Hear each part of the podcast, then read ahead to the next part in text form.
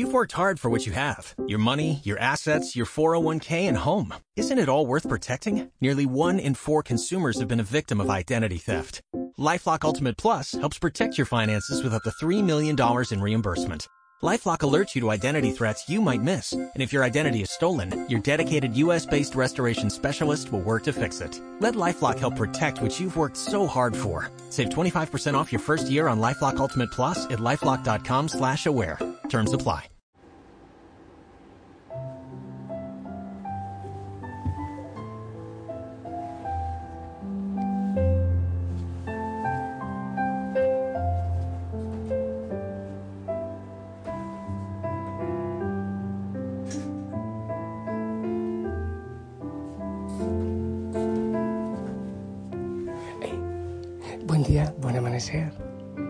El Señor te bendiga. Espero que estés de maravilla, en paz, en gozo, en alegría.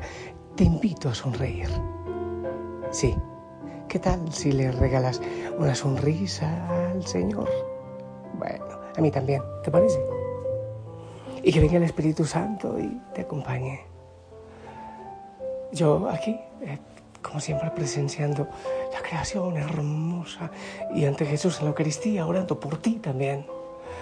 Oh, qué grande es el Señor. Y que nos reúne espiritualmente para orar los unos por los otros. Así que te invito a sonreír. No estás en soledad. Nos acompañamos en oración. Cuentas con una familia espiritual en oración. Y obviamente cuentas con el Señor. Cuentas con la Virgen. Cuentas con la iglesia, con los santos. Así que vamos a, a asumir este día con amor, a vivirlo con pasión, con gozo, con alegría. A ver, vamos, no me he fijado en el santo del día. Espérate, por favor, deja la prisa. San Jerónimo, doctor, claro que sí. Qué maravilla San Jerónimo. Alguna vez estuve allá en la cuevita en Belén donde, donde vivió. Vamos a ver, eh, te propongo que proclamemos la primera lectura de Job, ¿te parece? El Señor habló a Job desde la tormenta. ¿Has mandado en tu vida a la mañana o has señalado su puesto a la aurora? Para que agarre la tierra por los bordes y sacuda de ella a los malvados, para que la transforme como arcilla bajo el sello y la tiña como la ropa, para que les niegue la luz a los malvados y se quiebre el brazo sublevado. ¿Has entrado por los fontanares del mar o paseado por la hondura del océano? ¿Te han enseñado las puertas de la muerte o has visto los portales de las sombras? ¿Has examinado la anchura de la tierra? Cuéntamelo, si lo sabes todo. ¿Por dónde se va a la casa de la luz y dónde viven las tinieblas? ¿Podrías conducirlas a su país o señalarles el camino de casa? ¿Lo sabrás? Pues ya habías nacido entonces y has cumplido tantísimos años. Job respondió al Señor, me siento pequeño. ¿Qué replicaré? Me taparé la boca con la mano. He hablado una vez y no insistiré. Dos veces y no añadiré nada. Palabra de Dios. A ver, hablemos de Job, el santo O como dicen por ahí, la paciencia del santo Job, que la perdió, que le duró quizás poco la paciencia que tuvo frente a sus enfermedades, frente a sus pérdidas, frente a su fracaso, se sublevó y empezó a maldecir el día que nació. No es la primera vez que se escucha, no es Job el único que lo hace. Después de que Job reniegue, viene este tema del Señor. Ah, es que tú sabes mucho. Conoces demasiado. Por eso entonces me estás renegando. Por eso estás insultando tu vida. No sé si a ti te ha tocado, a mí sí como sacerdote. Muchas veces eh, he ido a visitar personas en situaciones realmente tremendas. Muchas veces me he quedado silenciado, callado ante tanto dolor. He encontrado personas que en medio de su dolor, eh, en el hecho de muerte, tienen gozo. Recuerdo alguna vez a César, un hombre joven, su esposa, sus dos hijos pequeños todavía, y, se despidió y me dice, Padre, ya estoy listo, ya estoy listo, ya puedo partir. Eso lo he escuchado algunas veces, Padre, estoy listo. Recuerdo también una señora, Isabel, eh, sabía que su cáncer ya era terminal, que no había muchas opciones y eh, sufría y sufría y sufría. ¿Y pero por qué? ¿Por qué? Yo hablé con ella acerca de la hermosura de la eternidad y, y una cantidad de cosas. Me dice, estoy lista, Padre. Y bueno, pues descansó con una sonrisa y se fue a la eternidad. Pero asimismo, he encontrado personas que reniegan. ¿Pero por qué? Pero si Dios, si yo he creído tanto en Él, porque, disculpa que estos días últimamente hablo mucho de Mauricio en, en su milagrosísima recuperación. Y entonces me decía, ahora sí, Padre, puse en su lugar a Jesús, a la Virgen y a San José. Les puse en su lugar. Ya les dije cuántos son dos más dos. Les hablé fuerte y claro. Uso esas palabras, les hablé fuerte y claro. Y yo dije, pero ¿qué les dijiste? ¿Por qué? ¿Por qué les reprendiste? O yo les dije, ya pórtense en serios conmigo. Yo he creído en ustedes, ¿por qué estoy viviendo esta situación difícil? Pero después, eh, como que reacciona y, y dice, pero ellos me tienen aquí, me tienen en recuperación, ellos me acompañan, en fin. Y tengo que pararme de aquí para dar testimonio de, de lo que ellos están haciendo. Es decir, que en Mauricio se encuentran las dos, el enojo, pero también la paz y la gratitud. Hay personas que llegan maldiciendo, pero muchas personas. Y si Dios existe, entonces ¿por qué esta enfermedad? ¿Y por qué me ocurre esto a mí? Pero sabes que como sacerdote yo he ido aprendiendo muchas cosas. Primero que hay que decir la verdad.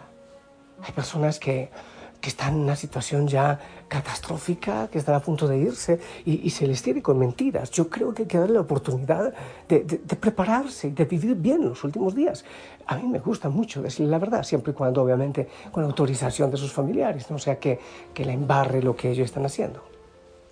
O sea, decirle la verdad y, y formarles en ese acompañamiento espiritual. Pero también cuando hay personas que, que están renegando de lo que están viviendo, hombre, es el momento de decirles, pero es que no tienes derecho a acabar tu vida con insultos, eh, pensando en los enemigos, en el odio. Recuerdo una persona hace días que le veía muy mal, muy mal. Me decía, eh, yo, ¿cómo es que decía? Si es necesario odiar a esa persona el resto de mi, de mi eternidad, pues les odiaré en toda la eternidad. Escuché otra vez que alguien decía, y quisiera volver a la tierra después que me muera para buscar tomar venganza. Pero imagínate, ¿qué debo decir? Yo creo que ahí deben pasar un poco las palabras tiernas, pobrecito, sí. Claro, hay veces que el dolor saca todo el veneno, pero, pero también hay veces que hace falta decir, basta ya, basta. Pero ¿cómo se te ocurre que estás a punto de pasar a la eternidad y te vas a ir en esa situación?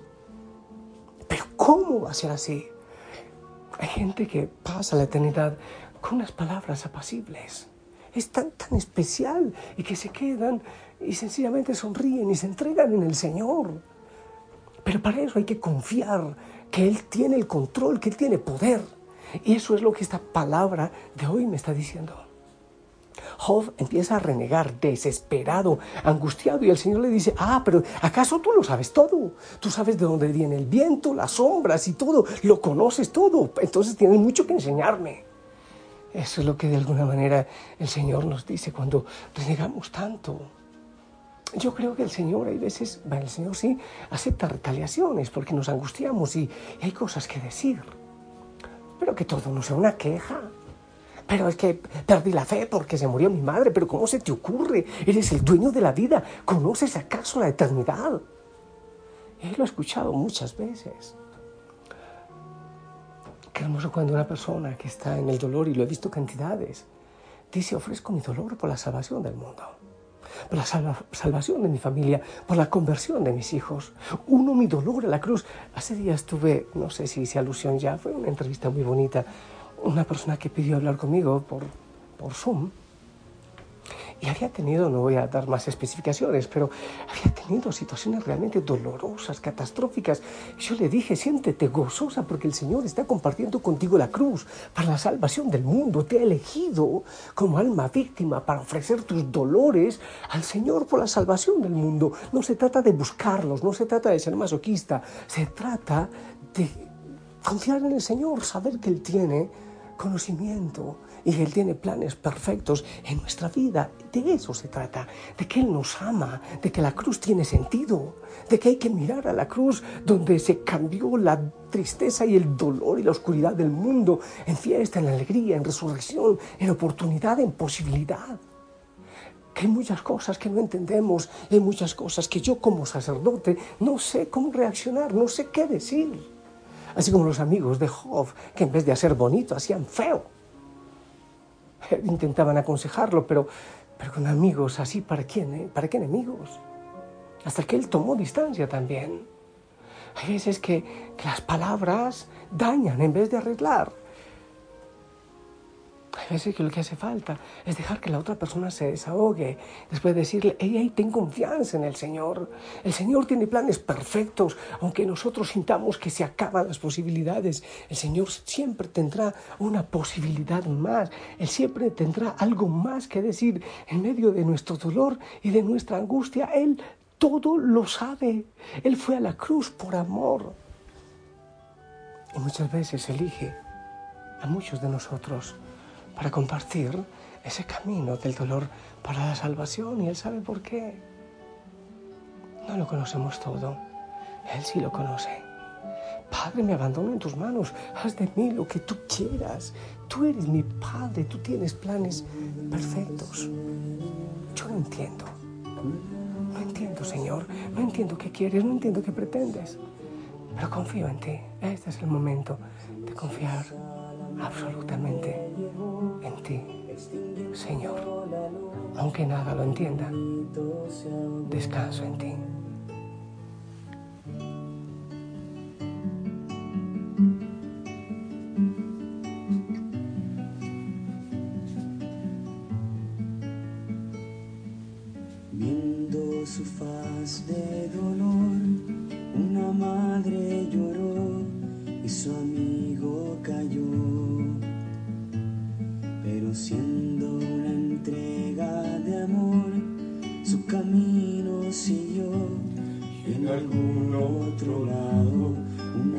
Se encendió. Siendo hombre, amigo, esclavo y maestro, siendo carga pesada, profesor y aprendiz entregó hasta su cuerpo en el pan y la vid. Desde entonces lo he visto caminar a mi lado, a ese Dios que se humilla y muere por mí. Es la barca en mi plaza, el ruido del silencio que se acerca a su hijo y me abraza feliz. Que se acerca a su hijo y me abraza feliz.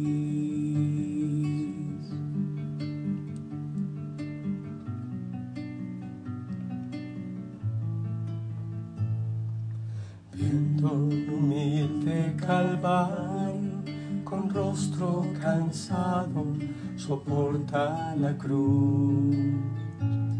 Y al verme besando sus pies, se olvida de él. Me toma, en sus brazos y me acoge otra vez. Siento fuego, paloma, y una pregunta, ¿qué haces con tus dolores? ¿Quejarte?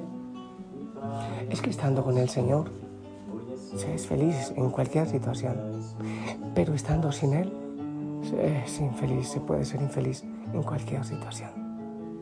¿Qué haces con tus momentos difíciles?